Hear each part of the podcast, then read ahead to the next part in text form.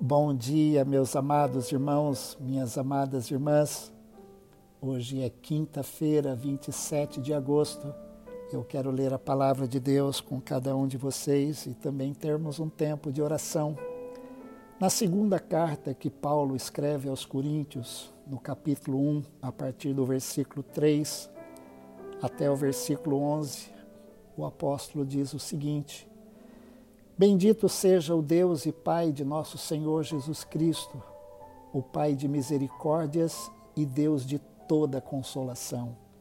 É Ele que nos consola em toda a nossa tribulação, para que, pela consolação que nós mesmos recebemos de Deus, possamos consolar os que estiverem em qualquer espécie de tribulação porque assim como transbordam sobre nós os sofrimentos de Cristo, assim também por meio de Cristo transborda o nosso consolo. Se somos atribulados, é para o consolo e a salvação de vocês. Se somos consolados, é também para o consolo de vocês. Esse consolo se torna eficaz na medida em que vocês suportam com paciência os mesmos sofrimentos que nós também suportamos. A nossa esperança em relação a vocês é sólida, sabendo que, assim como vocês são participantes dos sofrimentos, assim também serão participantes da consolação. Porque não queremos, irmãos, que vocês fiquem sem saber que tipo de tribulação nos sobreveio na província da Ásia. Foi algo acima das nossas forças, a ponto de perdermos a esperança até da própria vida. De fato, tivemos em nós mesmos a sentença de morte, para que não confiássemos em nós mesmos, e sim no Deus que ressuscita os mortos, o qual nos livrou e ainda livrará de tão grande morte. Nele temos esperado que ainda continuará a nos livrar, enquanto vocês nos ajudam com orações a nosso favor, para que, por muitos, sejam dadas graças a Deus a nosso respeito pelo benefício que nos foi concedido por meio da súplica de muitos. A segunda carta que Paulo escreve aos Coríntios é a carta mais autobiográfica do apóstolo Paulo. Nessa carta, ele compartilha as mais profundas angústias e sofrimentos que passou. Os sofrimentos do apóstolo Paulo basicamente foram por duas razões. Primeiro, Paulo sofreu por causa do evangelho que ele abraçou. Ele abraçou a mensagem de salvação na pessoa de Jesus. Mas também Paulo sofreu por causa da igreja. Nós somos devedores ao apóstolo Paulo, não somente o plantio de muitas igrejas, mas a doutrina da igreja, o ensino da igreja. Mas também nós temos na vida do apóstolo Paulo um exemplo de um homem que aprendeu a sofrer por Jesus e com Jesus.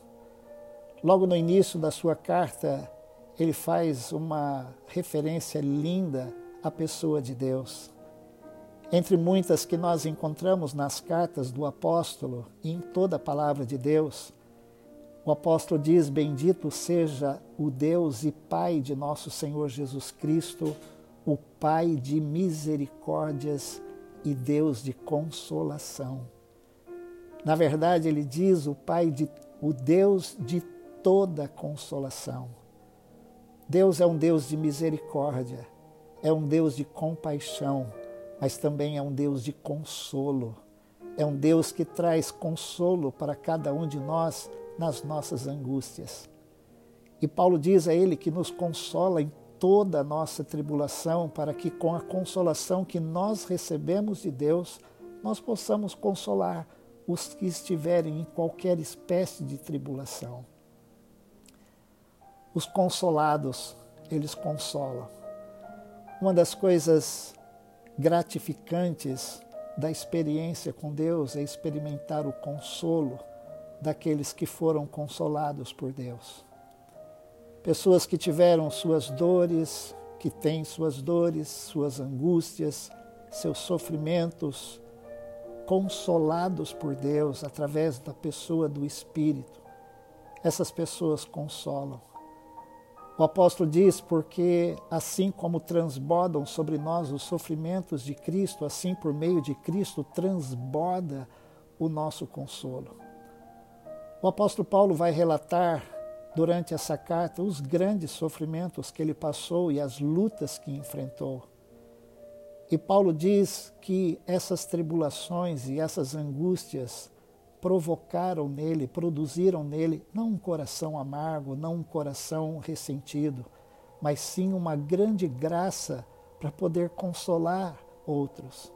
Eu chamaria o apóstolo Paulo de o apóstolo da consolação.